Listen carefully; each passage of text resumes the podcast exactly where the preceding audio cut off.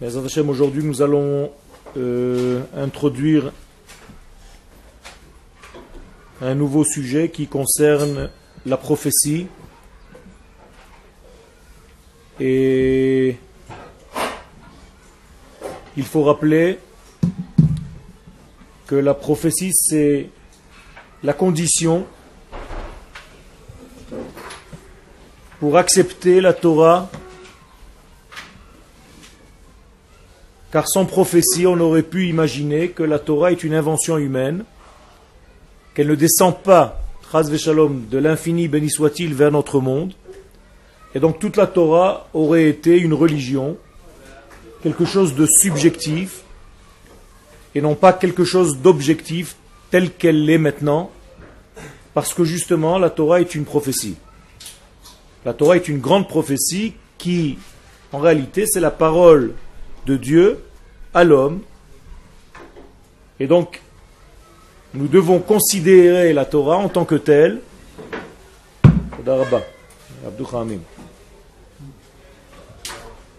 Et l'ustensile, le moyen de recevoir cette prophétie, c'est ce qu'on appelle Koach Hamedame, la force imaginaire qui se trouve chez l'homme, qui va jouer le rôle de filtre par lequel le message divin va descendre et se révéler à l'homme. Autrement dit, lorsque Dieu parle au prophète, ça ressemble un petit peu à ce qui se passe pendant un rêve. C'est-à-dire que la force imaginaire de l'homme va recevoir des données divines habillées dans des situation que l'homme connaît dans sa vie. Exemple simple, si l'homme est musicien, il va rêver de messages qui vont passer par le monde qu'il connaît, c'est-à-dire la musique. Et donc, dès que le message divin va s'habiller dans la notion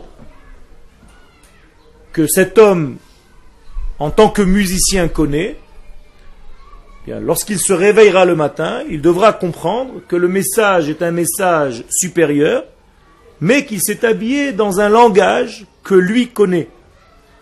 S'il était mathématicien, eh bien, le même message peut-être serait venu par des chiffres. S'il est un homme de lettres, le même message serait venu par une phrase. S'il est artiste, le même message serait venu par une forme artistique. Autrement dit, il faut savoir décoder le message reçu par l'infini béni soit-il, qui s'adresse aux hommes pour permettre à l'homme une avancée, une conduite dans sa vie. Et c'est ce qui se passe en grand chez le prophète, et en petit, un soixantième de cette énergie chez le rêveur. Quel? C'est-à-dire que le peintre rêve de peinture? Quel? Ça veut dire qu'il faut savoir, juste traduire euh, le langage que je connais et ne pas s'arrêter à la forme, mais comprendre le fond. Mon cher Abenu, lorsqu'il reçoit Lorsque mon cher nous reçoit la prophétie divine, eh bien cette prophétie vient par une forme que Moshe connaît. C'est-à-dire son papa. Donc les sages nous disent que Moshe entend la prophétie avec la voix de son père. Pourquoi? Parce que c'est ce qu'il connaît le mieux. Il est familiarisé avec ce langage, et donc Akadosh Baruch utilise le langage déjà connu par Moshe. La Torah ne raconte pas tout ce qui se passe. La Torah est sélective et donc elle raconte ce qui est important à raconter. Donc il y a plein de choses. La Torah ne raconte pas que Moshe Rabbeinu a bu le café le matin chez Madame Bouzaglo à côté. Et pourtant il l'a fait. Ok? Ça veut dire qu'il faut savoir ce que la Torah veut nous indiquer. Ok? Quand vous dites dans les rêves, il faut essayer d'interpréter ce, que- ce qui est dans les rêves, on peut faire une, inter- une interprétation et donner une mauvaise interprétation. Tout à fait. C'est pour ça que pas tout le monde est capable d'interpréter. Chez le prophète, la prophétie vient avec la solution. D'accord? Alors on va essayer de comprendre un petit peu quelle est cette force imaginaire, imaginative, et la différence qu'il y a entre cette force-là en terre d'Israël et cette force-là en dehors de la terre d'Israël. À tel point que je vous dis déjà un petit peu plus loin, vous savez qu'en dehors d'Eretz Israël, on ne peut pas prophétiser. Et donc les prophètes prophétisent uniquement ce qui concerne Eretz Israël ou depuis la terre d'Israël. En tout cas, c'est toujours en lien avec ce qui se passe ici, pour ici.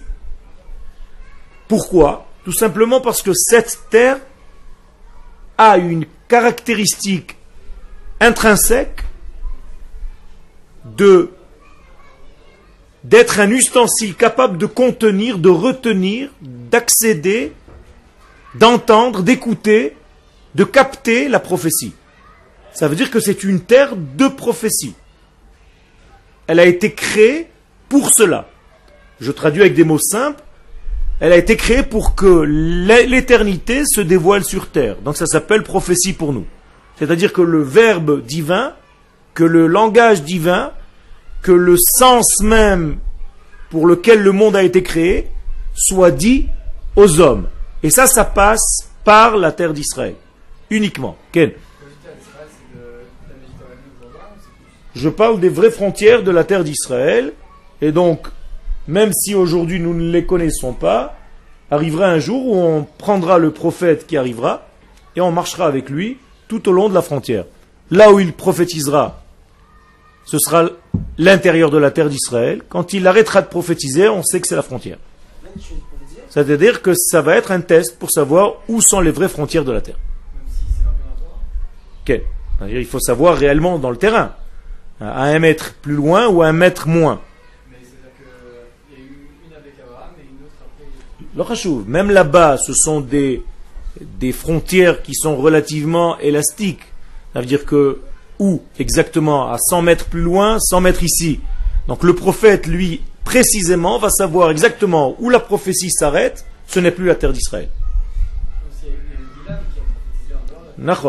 C'est pour ça, encore une fois, chez les nations du monde, il existe, mais je l'ai dit tout à l'heure, par rapport à Israël. Par rapport à sa terre. Alors, on va rentrer dans le texte, avec votre permission. Donc, les textes du Meimarom, du Rav Harlap.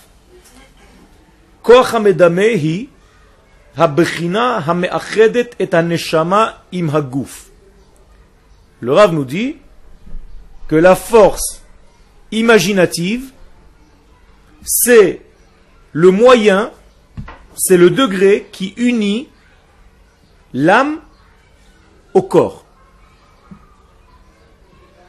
C'est exactement ce que je viens de vous dire tout à l'heure. L'âme, c'est la partie divine qui est en nous.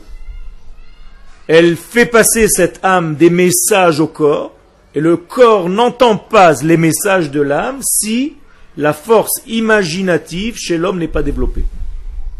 Donc la force de l'imaginaire chez l'homme est nécessaire pour capter les paroles qui viennent du fond de l'être, c'est-à-dire de sa neshama, ou plus haut encore.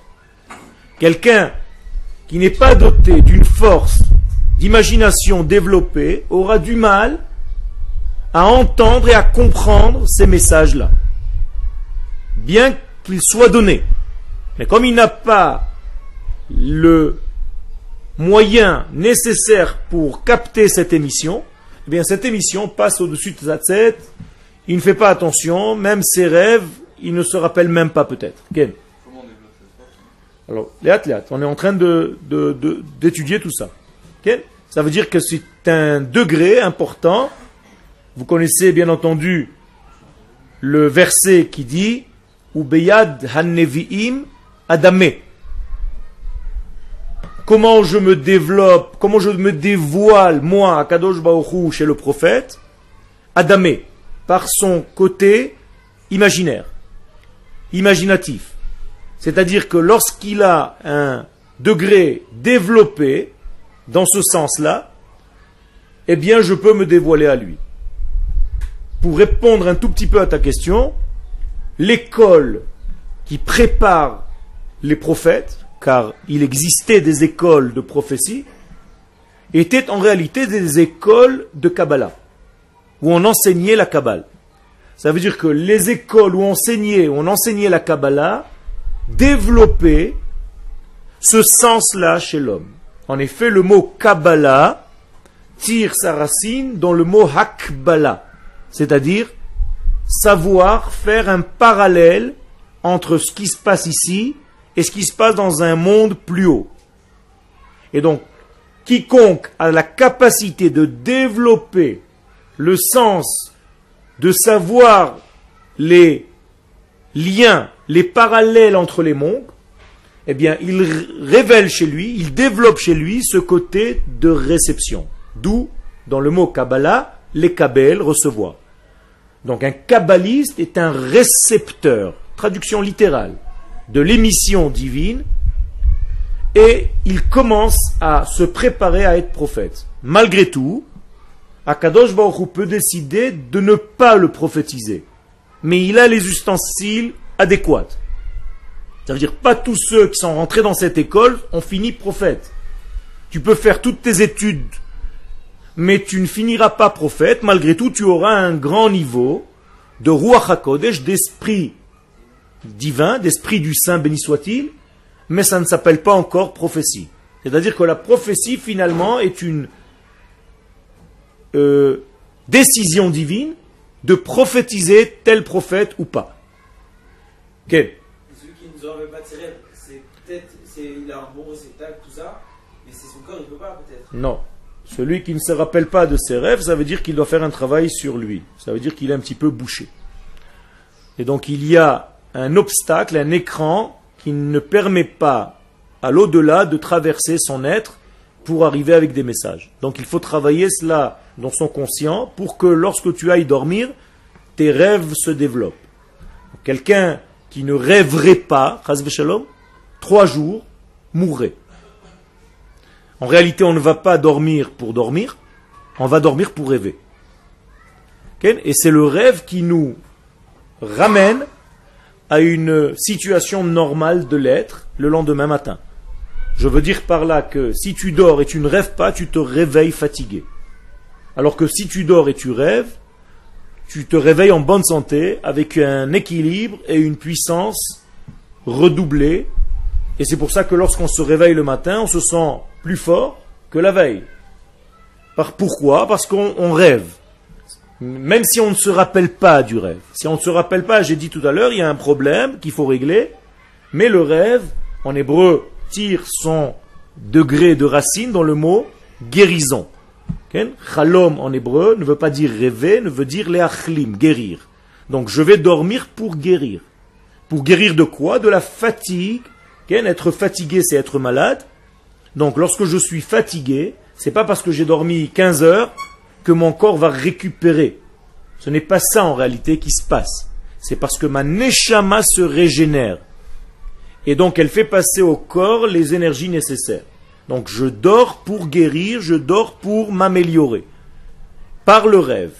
On a fait des tests dans des centres médicaux, scientifiques, où dès que quelqu'un rêve, on le réveille. Donc on lui branche des électrodes. Dès qu'on voit un mouvement de rêve, on le réveille. Au bout de trois jours, cet homme est en train de mourir. Pourquoi? Parce qu'on ne l'a pas laissé rêver. Dès qu'il a été dans un moment de rêve, on a bousculé ce rêve pour déranger. Donc tous les muscles tombent, tout son système nerveux est en train de se briser. Et donc il est proche de la mort.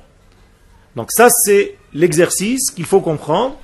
Le rêve est en réalité un moyen de garder un contact avec notre partie supérieur, intérieur, avec un monde parallèle qui nous nourrit en réalité tout le temps.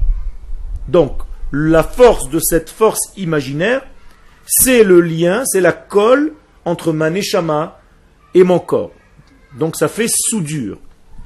De la même manière que lorsque je mange, quel, est l'aliment essentiel dans ma nourriture? Le pain. C'est pour ça que je fais la bénédiction sur le pain et cette bénédiction couvre tous les aliments. Donc le pain se dit en hébreu lechem, vous voyez que ce sont les mêmes lettres que le mot chalom, le rêve. Ça veut dire que le pain, et lui aussi, joue le rôle de soudeur entre ma neshama et mon corps. Comment on dit souder en hébreu? Lehalchim. Donc la même racine que le mot chalom, que le mot guérison, que le mot rêve, que le mot melach, sel, que le mot lechem, le pain, que le mot ger milchama. Je ne rentre pas maintenant dans ce détail. Quel Euh, on voit souvent dans la prière, on nous demande d'avoir des kavanot, par exemple dans la Shira, imaginez qu'on traverse la mer Rouge. Tout à fait. Tout à fait. Les sages nous expliquent que pendant notre tfila, on doit rentrer dans l'imaginaire de se voir dans la situation que je suis en train de dire. Autrement dit, Az Yashir Moshe, Ouvne Israël, je suis en train de chanter. Si je chante et mes paroles sont en dehors de mon système, ça veut dire que je ne sais pas où j'en suis, je dis des mots, eh bien ça ne ressemble pas au degré que je peux atteindre si, en disant ces mots, je me vois en train de traverser la mer et la mer qui s'ouvre devant moi. Et les sages nous invitent donc à développer notre côté imaginatif pour le développer, pour essayer de te voir dans la situation dans laquelle tu te trouves en disant les choses, pour que tu puisses justement accéder, accéder à ce niveau-là.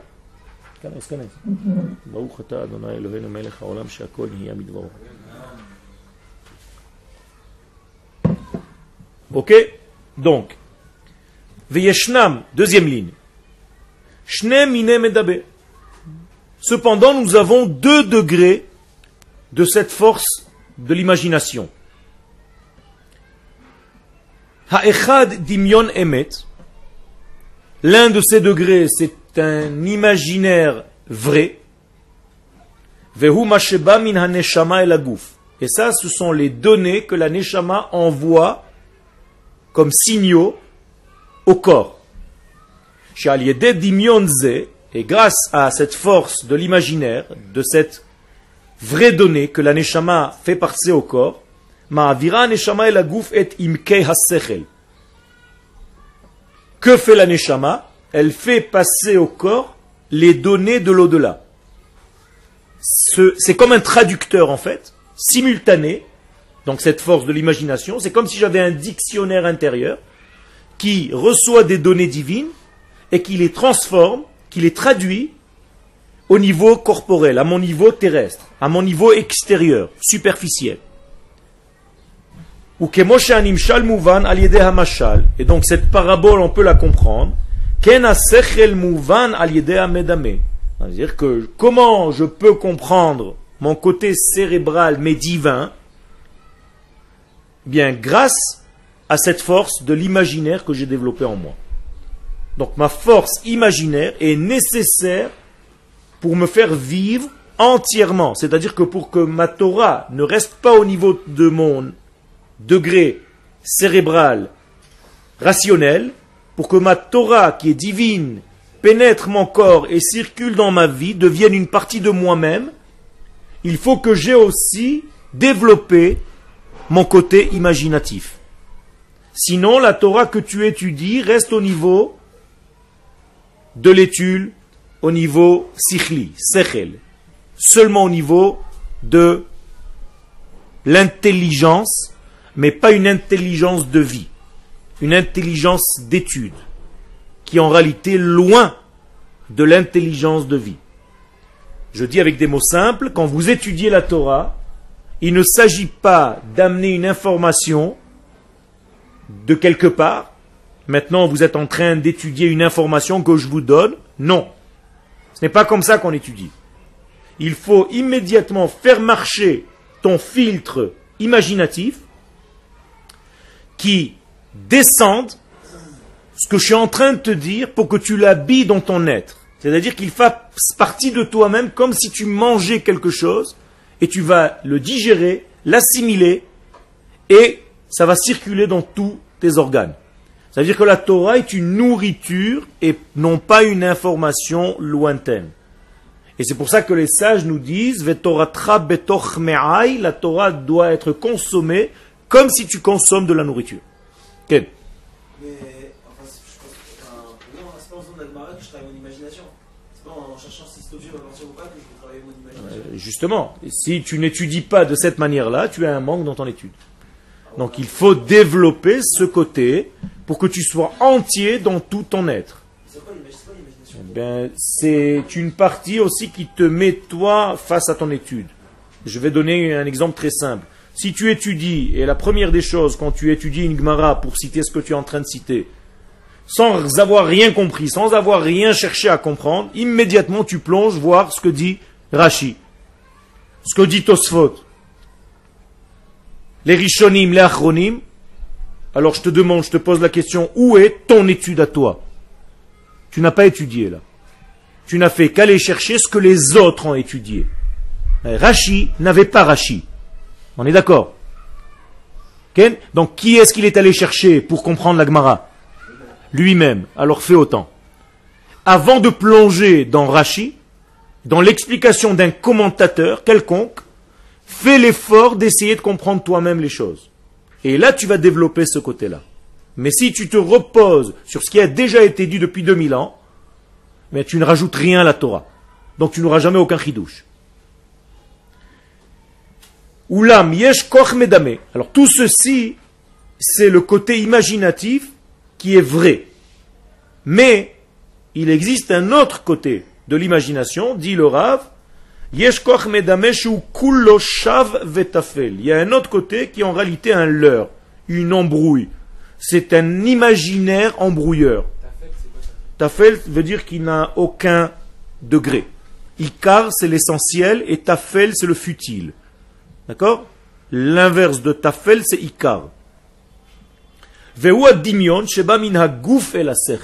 Et d'où vient ce degré-là, de ce mensonge imaginaire, du corps C'est-à-dire que si c'est le corps qui fabrique ton imaginaire, sache d'avance que c'est un imaginaire faux. Il faut que cette force vienne de l'au-delà. Elle vient d'un degré supérieur et pas une fabrication de ton être inférieur. C'est-à-dire, ce n'est pas tes envies physiques, charnelles, qui peuvent fabriquer cet imaginaire. Si c'est le cas, sache que tu es déjà dans le faux, et tout ce que tu reçois comme message, ce sont des messages grossiers en réalité, qui n'ont aucun rapport avec la véritable vérité divine.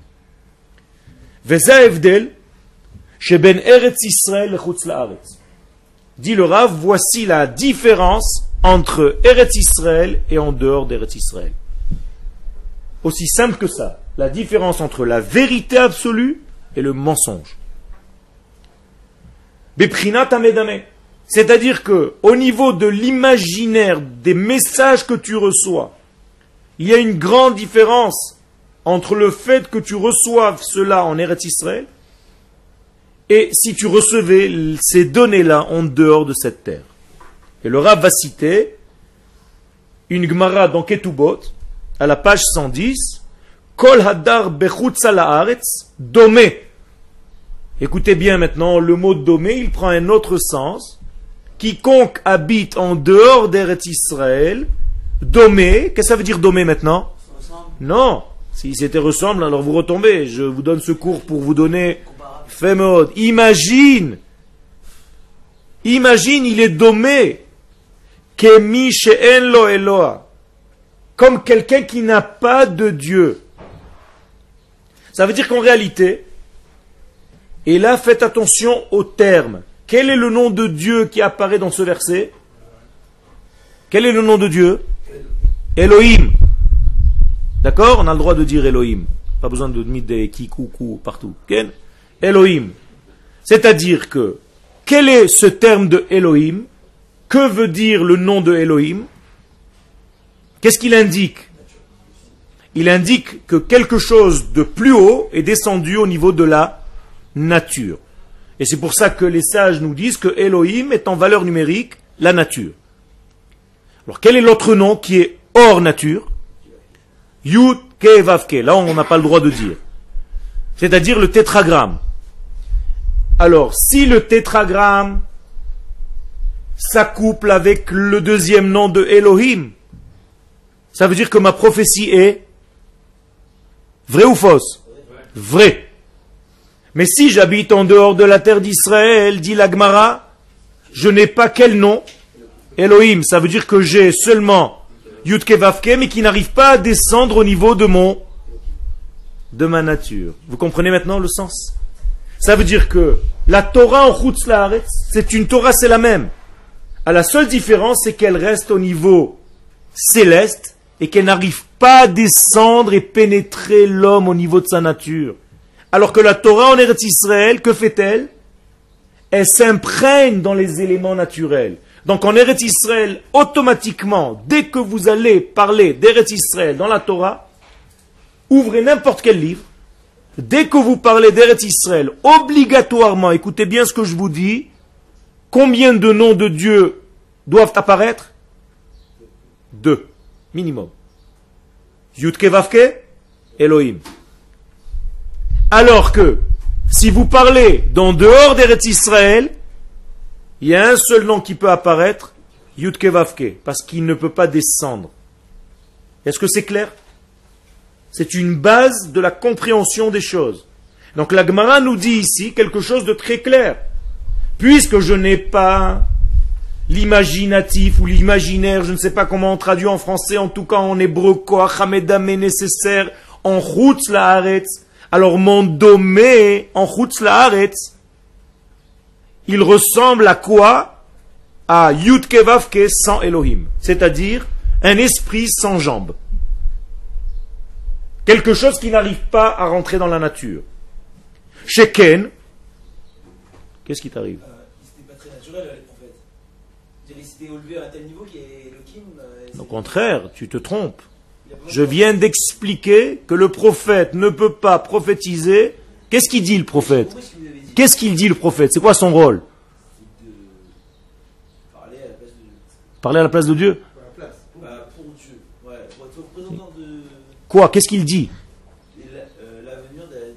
L'avenir C'est-à-dire quelqu'un qui dit l'avenir, c'est un prophète. Le, journal télévisé qui dit le, le temps qu'il fera demain, c'est la prophétie. Voici cinq minutes de prophétie. Demain il fera beau. Ça, c'est une prophétie. Qu'est-ce que c'est un prophète un prophète, c'est celui qui fait passer sur terre le message de Dieu concernant la conduite que Dieu doit amener dans le monde. Ok? C'est pas ce que tu as dit. Encore une fois, Moshe n'est pas un prophète. On utilise le mot prophète pour Moshe, c'est presque une insulte. Moshe est un autre degré. Personne n'a prophétisé comme Moshe. Mais un prophète, il est là pour faire le lien entre les mondes. Donc au contraire, qu'est-ce qu'il doit faire? Il amène la parole divine dans ce monde. Donc il n'y a pas plus naturel et surnaturel qu'un prophète. Il est les deux en même temps. Il est obligé d'être un trait d'union, un lien entre le haut et le bas. Quel Rien? C'est comme un Cohen, mais le Cohen ne reçoit pas ça en prophétie. Là, c'est une prophétie. C'est-à-dire que lorsqu'il y a un roi d'Israël qui doit conduire le peuple, qu'est-ce qu'il doit avoir obligatoirement à côté de lui? Un prophète. Si le roi n'a pas de prophète à côté de lui, il ne peut pas régner. Ça n'existe pas, vous comprenez? Pourquoi? Parce qu'il va faire des bêtises. Il est obligé d'avoir un prophète à proximité pour dire ce qu'il faut faire avec le peuple d'Israël. J'ai reçu hier d'Akadosh Baruchou que tu dois faire un, deux, trois. Merci, prophète. Ken Je l'ai dit tout à l'heure, Roi HaKodesh est un degré plus bas, beaucoup plus bas que la prophétie.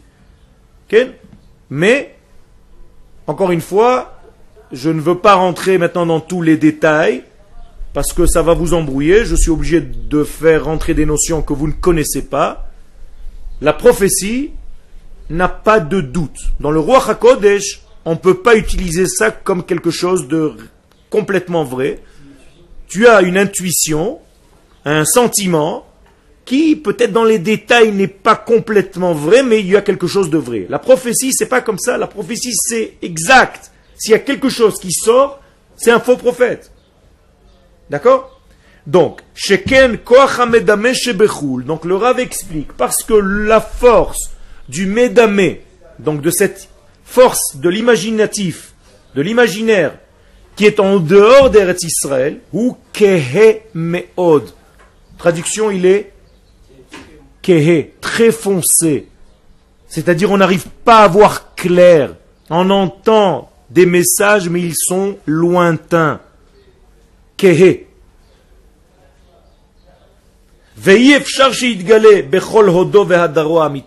Donc il lui est impossible en dehors d'Eretz Israël de se dévoiler complètement avec sa véritable splendeur, avec sa véritable lumière, avec son véritable éclairage.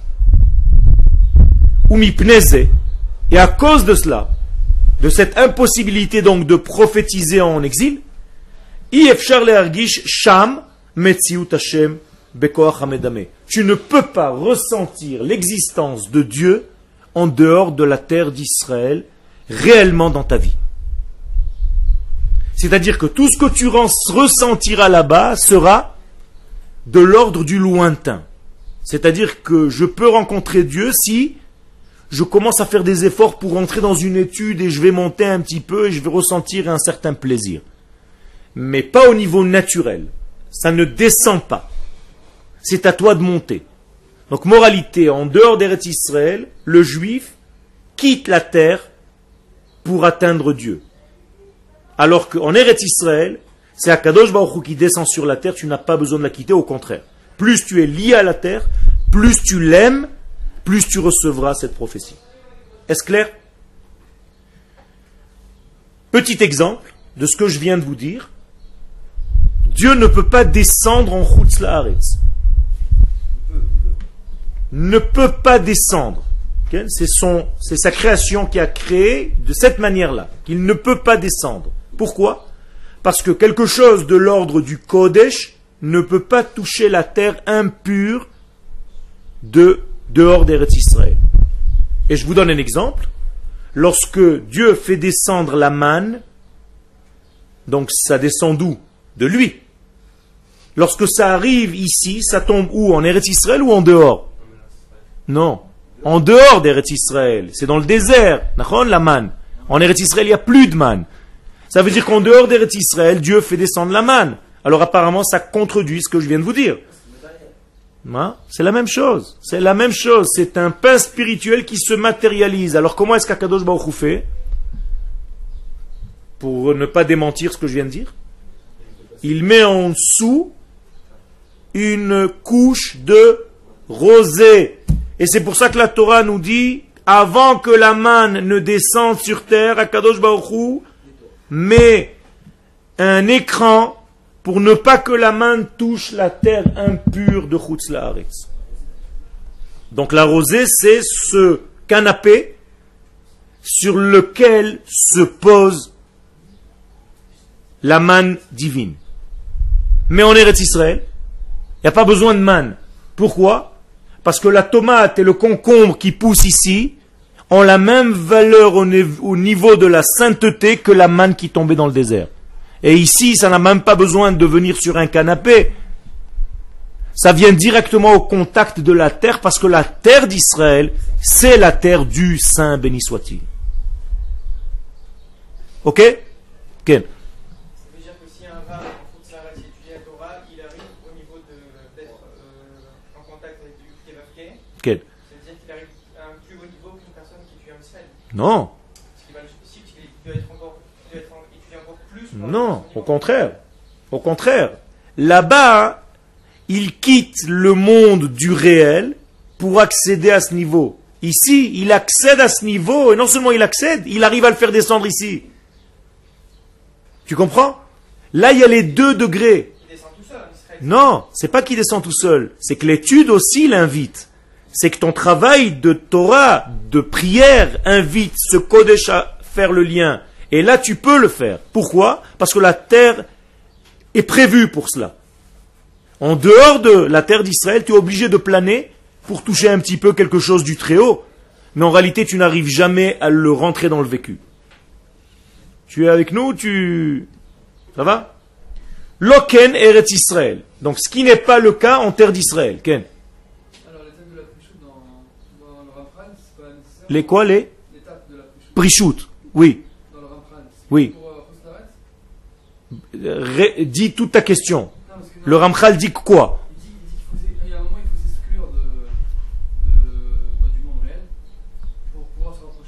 Il dit. Ça veut dire que c'est en dehors complètement du système. Il essaie de faire ce qu'il peut faire dans la période dans laquelle il vit. Aucun rapport. Nachol. Tout à fait. D'ailleurs, tous ces grands-là disent que s'ils étaient en Eretz Israël, ce qu'ils avaient, ce qu'ils auraient écrit, aurait été infiniment plus grand que ce qui a été écrit en dehors.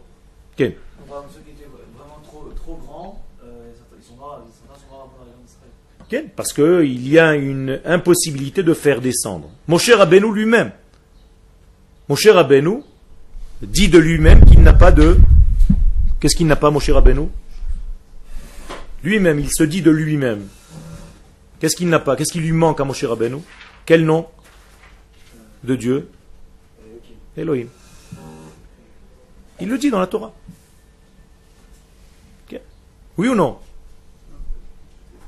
Dans le livre de Dvarim, quand Moshe Rabbeinu sait qu'il ne va pas rentrer en Eretz Israël, il dit à tout le monde, à ceux qui vont rentrer, Hashem Elohechem, Tziva Etchem, Hashem Elohechem, donc Hashem Elohim, mais le vôtre, Elohechem. Et le Zohar pose la question, pourquoi il dit pas Elohenu Pourquoi il n'est pas concerné? Le Zohar répond, non, il n'est pas concerné, il n'a pas de Dieu. Il n'a pas de Elohim. Parce qu'il est en dehors d'Eretz Israël. Je vous ai dit, même Moshe Rabbeinu, il est arrivé à un stade où personne jusqu'à maintenant a réussi à atteindre. Non, non, non, non, non, non, non, encore une fois, tu te trompes. Mon cher Rabbeinu, il est déjà dans ce degré-là. Tout descend de la Torah de Moshe. Mais, toute la difficulté, c'est pas de monter. C'est ça ton problème. La difficulté, c'est de faire descendre. Tu comprends? Je vais te poser une question. Qu'est-ce qui est plus difficile au grand prêtre de rentrer dans le Saint des Saints ou d'en sortir? Pourquoi? Ça, ça contredit ce que tu viens de dire. Est-ce que tu as compris maintenant? Pourquoi c'est plus difficile d'en sortir? Réponds-moi maintenant. Qu'est-ce que signifie la sortie du Kohen Gadol du Saint des Saints Le détachement, le retour là, sur la terre. Pas le détachement. Euh, C'est d'amener ce qu'il a reçu là-bas sur terre. Donc c'est beaucoup plus difficile. Mais de rentrer là-bas, c'est quoi? C'est quitter la terre pour l'instant. Quitter la terre, c'est facile. Tu planes. D'accord? C'est très facile de quitter la terre. C'est très facile de planer. C'est très facile d'arriver à une lévitation. C'est pas ça le sens du judaïsme. Le judaïsme, c'est d'atteindre ces degrés, mais de pouvoir les faire descendre sur terre. Quand est-ce que Noach, Noé, était plus grand Lorsqu'il est rentré dans l'arche Lorsqu'il est ressorti de l'arche? Quand il est sorti. Pourquoi? Parce qu'il ramène sur terre tout ce qu'il a vécu à l'intérieur de cette arche, qui est une bulle en réalité. Quand est-ce que toi, toi maintenant, tu es plus grand? Lorsque tu étudies à la yeshiva ou lorsque tu quitteras la yeshiva. Exactement. Lorsque tu sortiras de cette yeshiva et tu auras amené dans ta vie tout ce que tu auras étudié ici, là je vais te serrer la main. Pour l'instant, vous êtes dans une bulle ici. Vous êtes pris en charge par le ciel. Vous n'êtes pas encore dans la vie, vous comprenez ça? Vous êtes dans un cocon. Vous êtes dans du Tsemergeffen, dans, de la... Du, du coton. Quand vous allez sortir dans la vie, quand vous allez rentrer à l'armée, quand vous allez vous marier, quand vous allez avoir des enfants, quand vous allez commencer à payer une mashkanta, là tu commences à être dans la vie. Maintenant, où est le plus grand plaisir? Là-bas ou là-bas? Non. Euh, C'est sur deux mondes différents. Là, tu as un plaisir. Mais en réalité, c'est un plaisir qui est un plaisir d'un planeur. Ok, C'est planer, c'est sympathique. C'est une partie de la vie. Ça fait partie de notre vie. On doit passer par ce stade-là. Mais après, tu as un autre plaisir. Même que dans la réalité, il va s'habiller avec beaucoup de difficultés. Mais ça fait partie de ce qu'Akadosh Baruch Hu veut de toi. C'est que tu arrives à faire descendre tout ce que tu as acquis dans ton laps d'études, de temps d'études, tu commences à l'appliquer dans ta vie. Ça ne veut pas dire qu'il faut que tu arrêtes d'étudier. Mais c'est le sens de faire descendre les choses. Aux. Ça veut dire que tant que la lumière se trouve dans ta tête, ça n'intéresse personne. Quand ta lumière de Torah arrive à tes jambes, à tes pieds, c'est-à-dire à ton monde actif, à ton monde d'action, là tu commences à m'intéresser. Compris? Ok. Loken Eretz. Donc Eretz ce n'est pas le cas de ce qu'on vient de dire. Chez Kol Hadarba, parce que celui qui habite en elle, lui, il ressemble à... Et il a une force de Médamé, Domé, de Elohim. C'est-à-dire qu'il a la capacité à traduire Yud Kevavke, le tétragramme, et de le ramener au niveau de Elohim. C'est ce que nous disons Ken, pendant la prière de Rosh Hashanah. Dès qu'on commence, qu'est-ce qu'on dit? Adonai Hu Ha Elohim. Pourquoi est-ce qu'on dit ça? On ne sait pas que Hachem ou Elohim Il fait mode. Tant que tu n'as pas les deux, tu n'as rien compris. Je vais vous donner un chidouche maintenant. Quand vous dites Shema Israël, c'est-à-dire que j'invite qui à entendre? Israël. Donc Shema Israël, écoute Israël. Hashem Elohenu, Hashem Echad. Traduisez-moi maintenant. Je veux voir si vous avez compris ce que je viens de dire.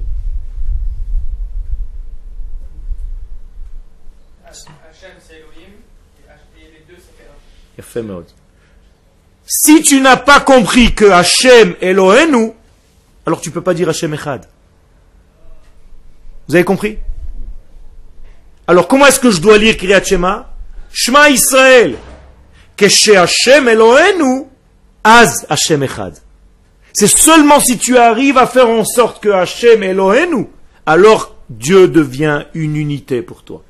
Mais si tu ne comprends pas ça, ou tu planes. Vous avez compris?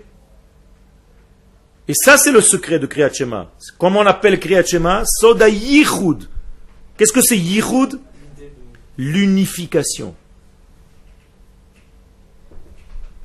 Sheken Shama. Et donc en Eretz Israël, Hu Mekor HaKoach Shel HaMedameh HaAmiti. Donc dit le Rav, c'est en Eretz Israël seulement que se trouve la place de cette force de l'imaginaire Ken, je ne suis pas sûr que je traduise en français le vrai terme.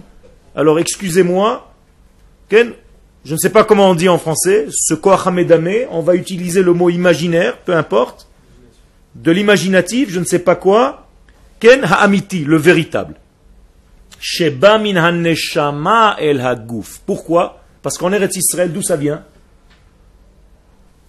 De l'âme vers le corps. C'est-à-dire, si vous devez donner un sens, du bas vers le haut ou du haut vers le bas? Du haut vers le bas. Tout ce qui vient du bas vers le haut est faux. Tout ce qui vient du haut vers le bas est vrai. Vous avez compris ça? Ce qui vient du bas vers le haut, comment ça s'appelle? De la religion. C'est ça la religion. C'est du bas vers le haut. Ce qui vient du haut vers le bas, comment ça s'appelle? De la prophétie. Ok?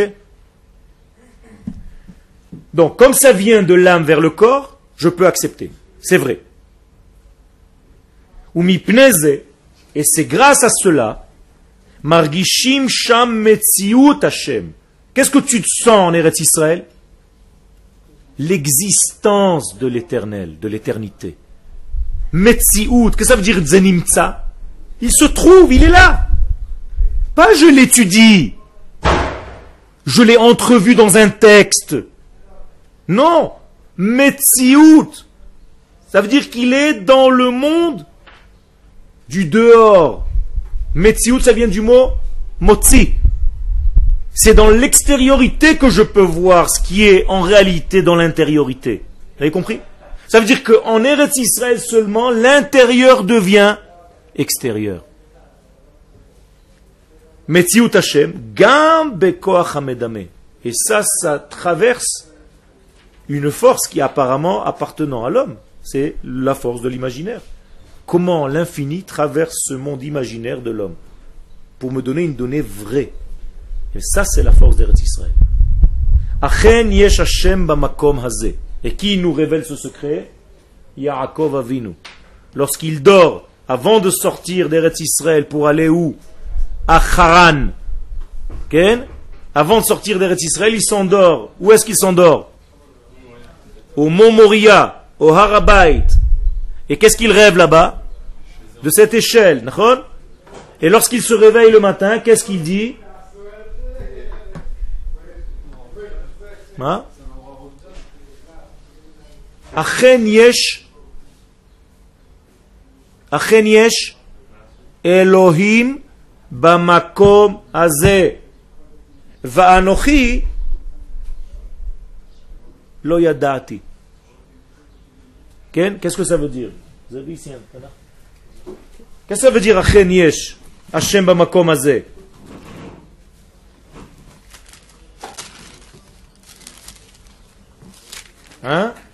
Traduction. Achen Yesh Hashem Bamakom Azeh.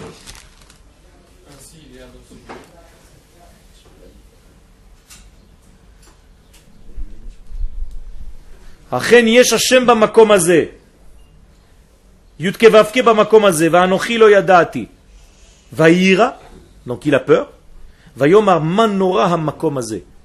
C'est terrible cet endroit. C'est extraordinaire cet endroit. Pourquoi Enze kiim bet Elohim. Il a changé de nom. Vous avez compris Ici, c'est la maison qui s'appelle Elohim. Et donc il dit, dans cet endroit, il y a quoi? Yutke Vavke. Pourquoi? Parce que c'est l'endroit qui est lui-même Elohim. Et donc qu'est-ce qu'il a fait en fait? Il a combiné les deux noms. Ki'im bet Elohim. Veze sha'ar hashamaim. Et c'est ici la porte du ciel.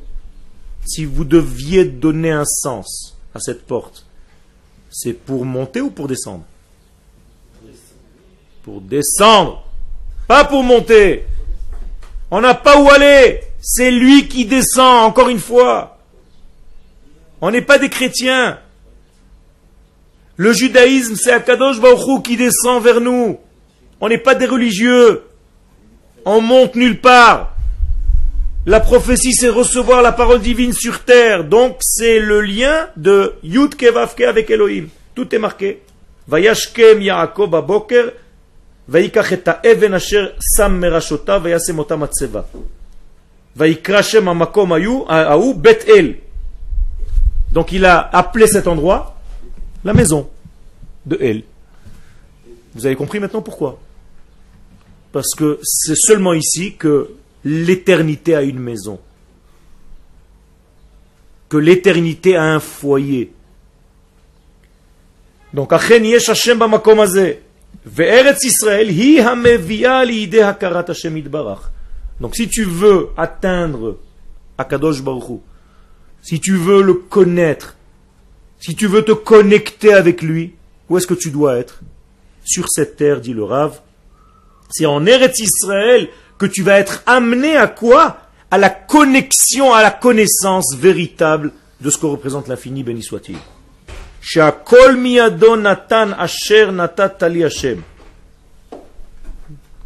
Et donc c'est ce que tu m'as donné, encore une fois, du haut vers le bas. Ulam bechutz laaretz mais en dehors d'Eretz Israël, on ne peut pas arriver à ce degré-là. Le, le Rav, c'est pas un petit enfant de cœur. Hein. C'est des, des kabbalistes d'un autre monde qui vous parlent. C'est des géants de la Torah, ça. אלא שישראל גם בהיותם בגלות בחוץ לארץ. Alors qu'est-ce qu'ils font les enfants d'Israël quand ils sont en exil en dehors de la terre d'Israël Quoi, ils sont foutus, il n'y a plus rien Non, te dit le Rav. Alors qu'est-ce qui se passe Eh bien, lorsqu'Israël se trouve en exil, bechutz haaretz, en dehors d'Eretz Israël, bekim bekdushat Eretz Israël, leur condition pour arriver à goûter un petit peu, c'est d'être reliés dans leur âme et conscience à quoi À la terre d'Israël et de l'aimer même s'ils sont à distance. C'est-à-dire que pour arriver un tout petit peu à recevoir plus que ce que j'ai dit tout à l'heure, il y a une condition. Que même si tu habites pour l'instant à Marseille, il faut que tu aies le lien d'amour à Eretz Israël lorsque tu fais quoi que ce soit.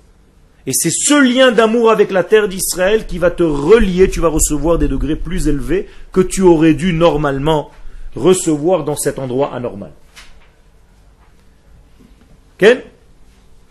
Begnizu nishlachim. Qu'est-ce que ça veut dire begnizu? D'une manière. Qu'est-ce que c'est la gniza? Caché.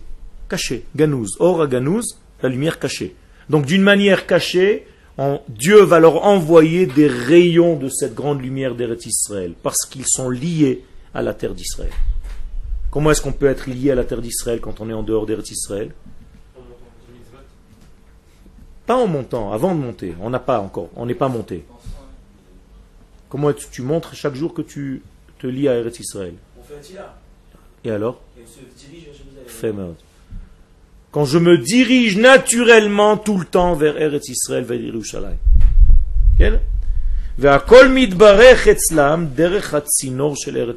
Donc tout se bénit, tout devient béni, imprégné de cette bénédiction de quoi? De la terre d'Israël qui s'appelle un canal. Donc le canal de la terre d'Israël est un canal obligatoire pour recevoir la névoie.